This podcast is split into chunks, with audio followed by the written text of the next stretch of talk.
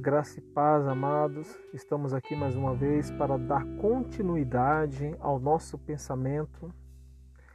No capítulo anterior, nós falamos sobre ah, eliminando a, as impurezas, e agora neste estaremos falando sobre a excelência da pureza cristã, que é de suma importância para a nossa reflexão porque a palavra de Deus ela vai dizer que tudo tem que ser feito de forma excelente, de forma gradual, processual, mas sempre de forma excelente. Não precisa ser feito muito, mas fazendo pouco com excelência. De acordo com quando nós falamos, né, se a gente for falar de, de excelência, pode até soar de forma soberba e arrogante, mas essa é uma ideia equivocada em relação à excelência, quando não compreendemos o seu real significado. Existe uma relação muito mais perto de continuidade e qualidade do que arrogância. Outro sim é o problema que existe em nosso meio é a conformidade. O entendimento de conformidade é quando algo está de acordo com aquilo que foi planejado e sai do jeito que se deve sair. Tendo em vista esses aspectos já observados, vemos que o significado de excelência supera o conceito de qualidade e conformidade. Porque a excelência não é o lugar onde você chega, é um jeito de fazer algo que diferencia dos demais. A excelência nunca será o nosso ponto de chegada, mas o de partida. Observa-se que a qualidade comparada à excelência está em contínuo movimento e distanciamento, de qualidade em qualidade.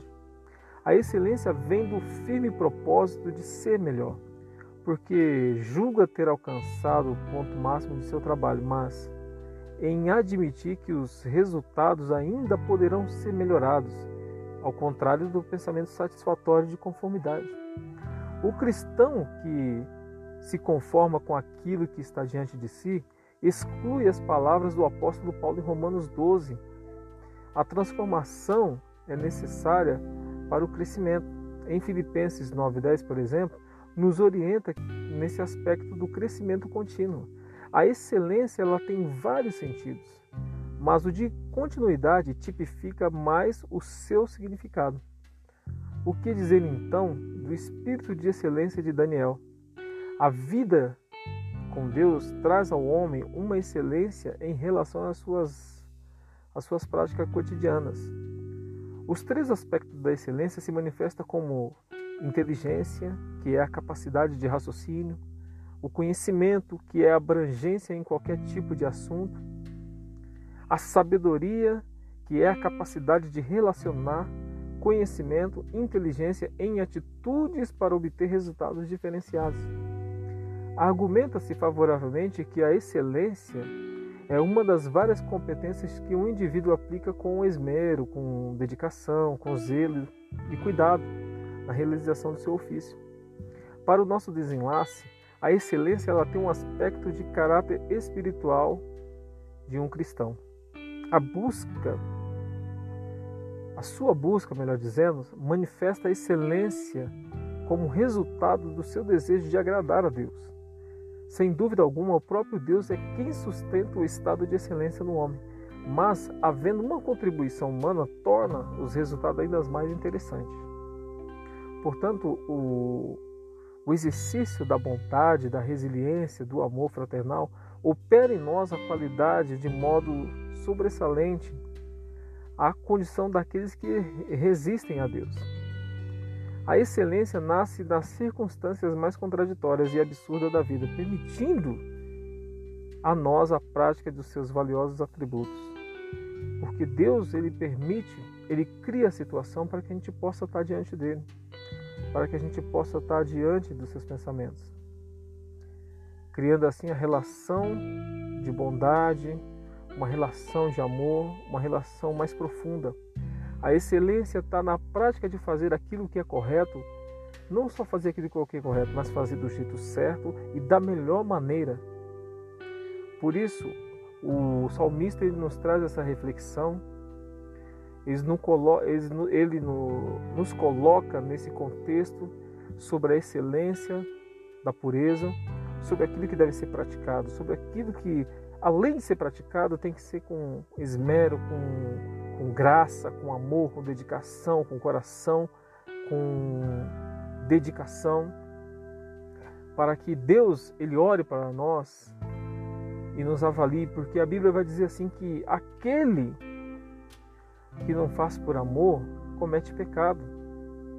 Porque em tudo que nós fazemos temos que ter amor, para que não haja uma, uma negligência da nossa parte, para que não haja uma negligência da nossa vida em relação às coisas de Deus.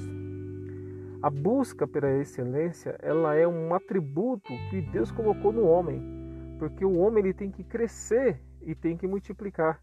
E esse atributo é um atributo de crescimento contínuo da excelência na vida do homem, porque Deus ele é multiforme em sabedoria e Deus criou o homem com essa multiforme de conhecimento para que ele possa crescer, para que ele possa produzir, para que ele possa alcançar porque essa é a instrução que se encontra dentro de uma semente.